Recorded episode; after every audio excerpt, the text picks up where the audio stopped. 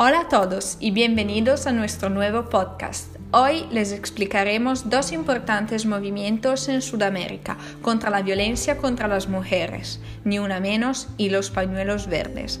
Además, hablaremos del tema del aborto, explicándoles la importancia de este derecho. Por último, les proponemos dos testimonios de chicas que han sufrido este tipo de violencia.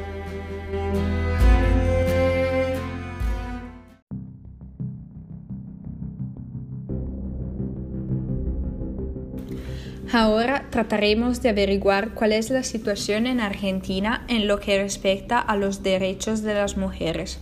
Desde 1921 en Argentina el aborto es un delito penado con hasta cuatro años de cárcel excepto en caso de violación o de riesgo para la vida de la madre.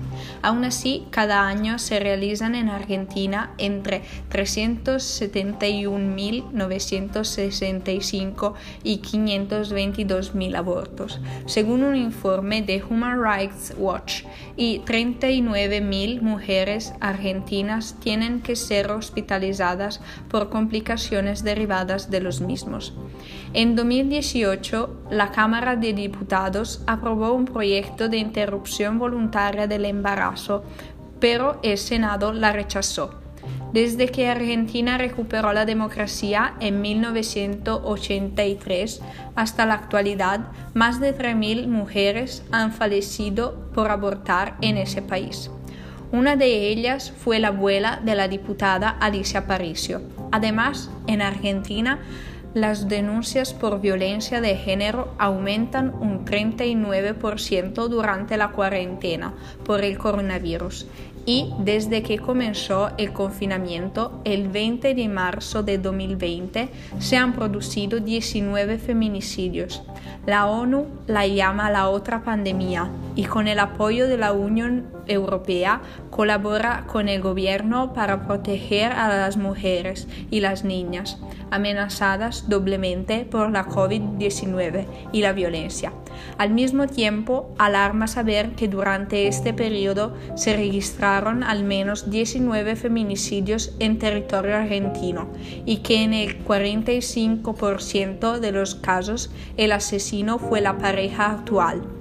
Desde el inicio de la cuarentena se ha visto un aumento en las denuncias de mujeres que sufren violencia de género a la línea 144, que brinda orientación, asesoramiento y contención a mujeres en situación de violencia. Ante el aumento de llamadas y consultas para orientación por los casos de violencia de género, el Ministerio de las Mujeres, Géneros y Diversidad habilitó tres líneas de teléfonos por WhatsApp y una casilla de email para atender las urgencias y no dejar a las víctimas en desprotección.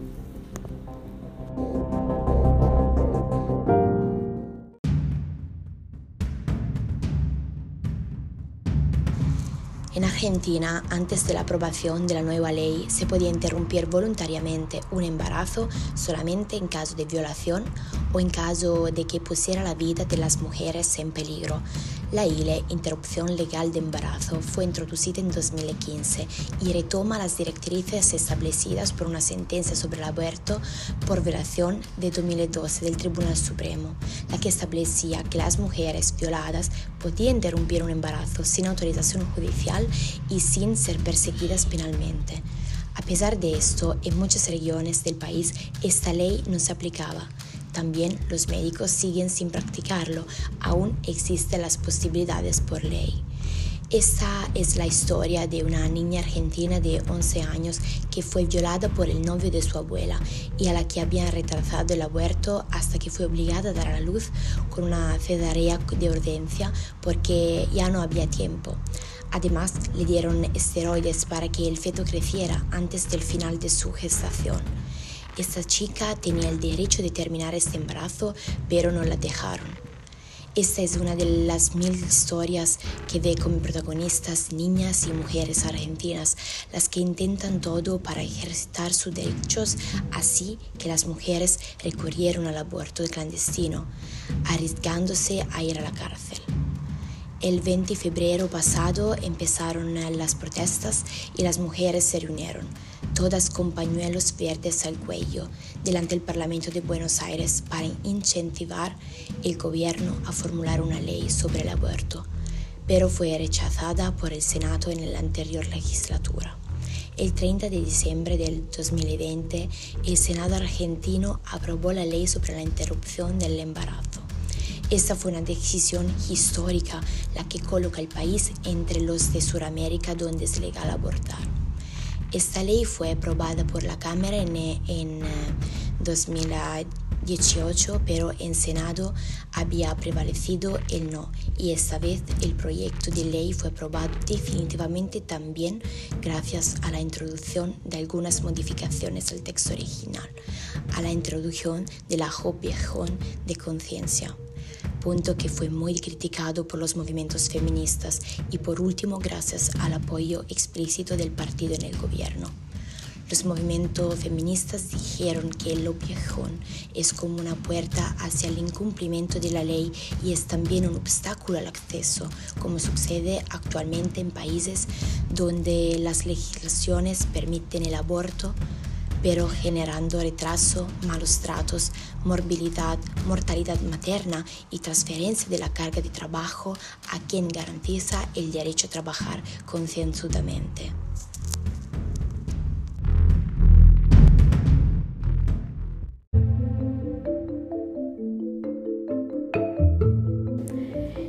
Ni una menos nació en Sudamérica, en Argentina, cuando un grupo de periodistas, políticas, actrices y profesoras decidieron empezar un movimiento contra los abusos de género y los femicidios, que también hoy en día caracterizan la vida de muchas mujeres y niñas.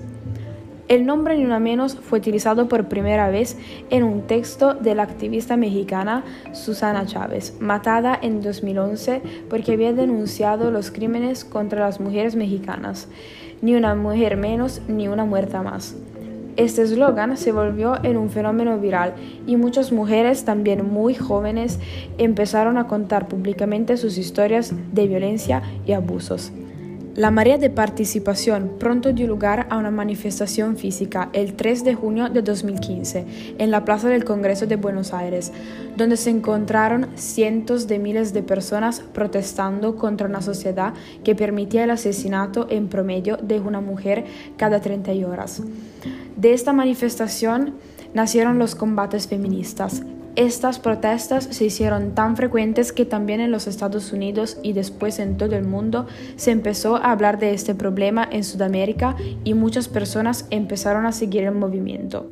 Ni una menos está denunciando desde hace años, tomando las calles y plazas del país, subrayando cómo la violencia machista no es nada más de una parte del sistema patriarcal y del capitalismo. Es una diagnóstico feminista la que ni una menos presenta sobre la actual situación en Argentina y en todo el mundo, y estas que siguen son las palabras de un activista de ni una menos durante la manifestación del 3 de junio de 2015.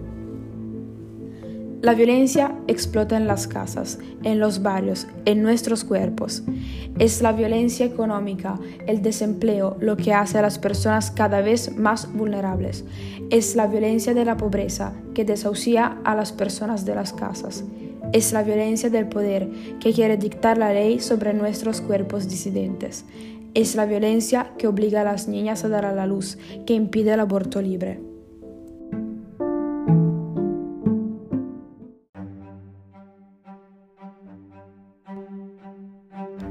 La historia del pañuelo verde comienza en Argentina y se esparce a paso veloz por Latinoamérica, pidiendo el derecho y la libertad de tomar una decisión personal. Referido también como verde benetón, significa el derecho de tener acceso a un aborto legal y seguro. A lo largo de la historia de los símbolos, muchos eruditos se refieren a este color como aquel que se relacionaba con la naturaleza y la vida.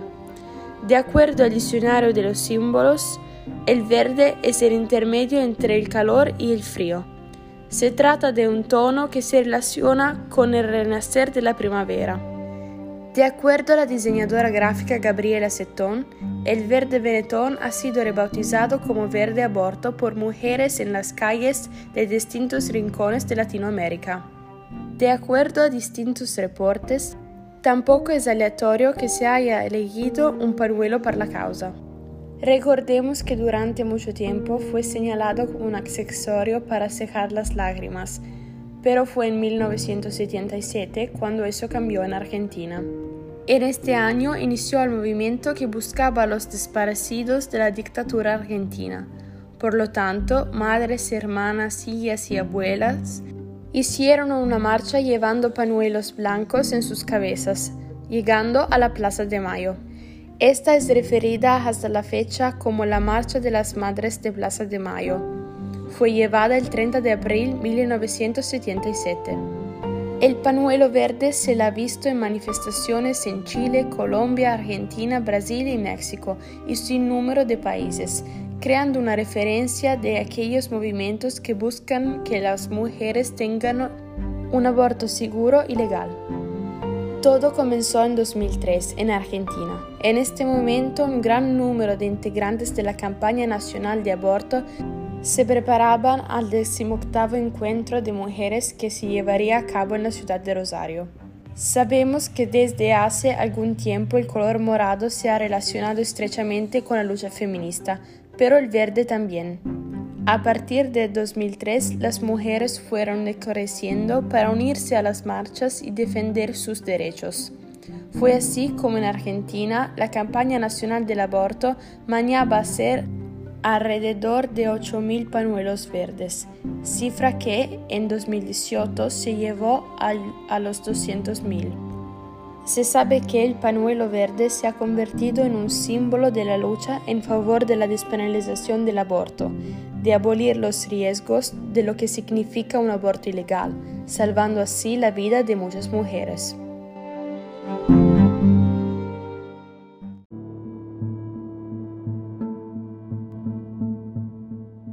En esta parte reportamos el testimonio de dos mujeres víctimas de violencia. La primera es Teresa. Teresa ha redescubierto una sensación simple pero olvidada, caminar libre por la calle. Es víctima de la violencia de un hombre, expareja, padre de sus dos hijos. Violencia psicológica ante todo, pero también física.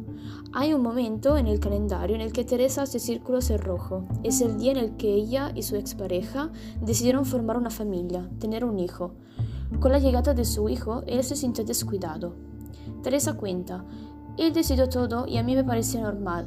Trabajamos juntos y él sabía todo de mí, los mismos amigos, las mismas reuniones, una vida en simbiosis con él dominante y yo dócil. Yo valía cero. Dos años después nació nuestra segunda hija. Teníamos problemas económicos. Él empezó a hacer desaparecer el dinero. Descubrí que estaba drogado. Volví a trabajar como empleado porque nuestro negocio lo había arruinado. Él no quería que yo saliera de casa, que viera gente, estaba aterrorizado. Me insultó, me denigró ante los compañeros, dijo que yo era incapaz, que no podría hacer nada bueno. Fue arrestado, era tóxico y necesitaba dinero, entonces empezó a robar.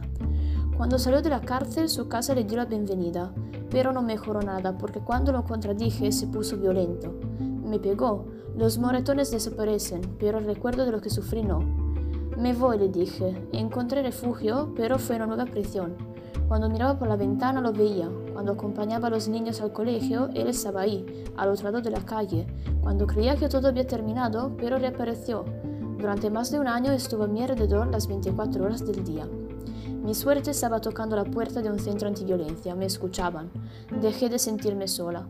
Levanté la cabeza, denuncié a mi expareja por acecho, una, dos, cinco, diez denuncias. Al final, la enésima vez que lo atraparon cerca de mi casa, donde se suponía que no debía estar, lo arrestaron. Regresó a prisión y permaneció cuatro años por una sentencia acumulativa. Empecé a respirar de nuevo. Y ahora la testimonianza de la segunda mujer, que prefiero quedar anónima. Todo comenzó en 2005. En octubre, un amigo me presentó a un hombre ocho años mayor que yo. No me gustó mucho al principio, pero decidí salir de todos modos para tratar de ver cómo me sentiría. Fue amable, servicial y me sentí protegida y amada. Después de unos meses decidimos comprometernos oficialmente. Siempre estuvimos juntos. Todo bien entonces hasta cierto punto. Sucedió que de repente se puso demasiado celoso, no podía salir con mis amigos y si me llamaban por teléfono sería una molestia. Comencé a trabajar y cuando terminé el turno de noche lo encontré fuera esperándome en el estacionamiento a las 6 de la mañana, con la excusa de la sorpresa. Después de un año y medio comencé a no querer estar más con él. Por eso, una tarde decidí decirle que no quería verlo más. Empezamos a discutir y él empezó a golpearme. Ya no entendía nada. Me rodeé el cuello con las manos, me agarró del pelo y me pateó. Fue la primera vez que hizo algo así. Me sorprendió y me escapé de casa. Me llamó pidiendo perdón y decidí darle otra oportunidad. Pero con el tiempo las cosas empeoraron. Me golpeaba aunque yo llegaba tarde del trabajo porque él pensaba que estaba con otra persona, incluso si llegaba con 10 minutos de retraso. Se había convertido en un tiraya floja y tenía miedo de dejarlo porque me amenazaba de muerte. Pasaron cinco años y finalmente encontré la fuerza para dejarlo después de la última golpiza. Preferiría morir antes que pasar más tiempo con él. Me siguió de todas partes. Mi familia fue los carabineros a denunciar todo, pero sin mi testimonio no se podía hacer nada. Tenía que informar. El miedo era tan grande y no tuve la fuerza de hacerlo porque sabía que cuando saliera de la cárcel realmente me había matado. Así que lo dejó ir. Pasaron unos meses y poco a poco se resignó y conoció a otra chica sin volver nunca a mí.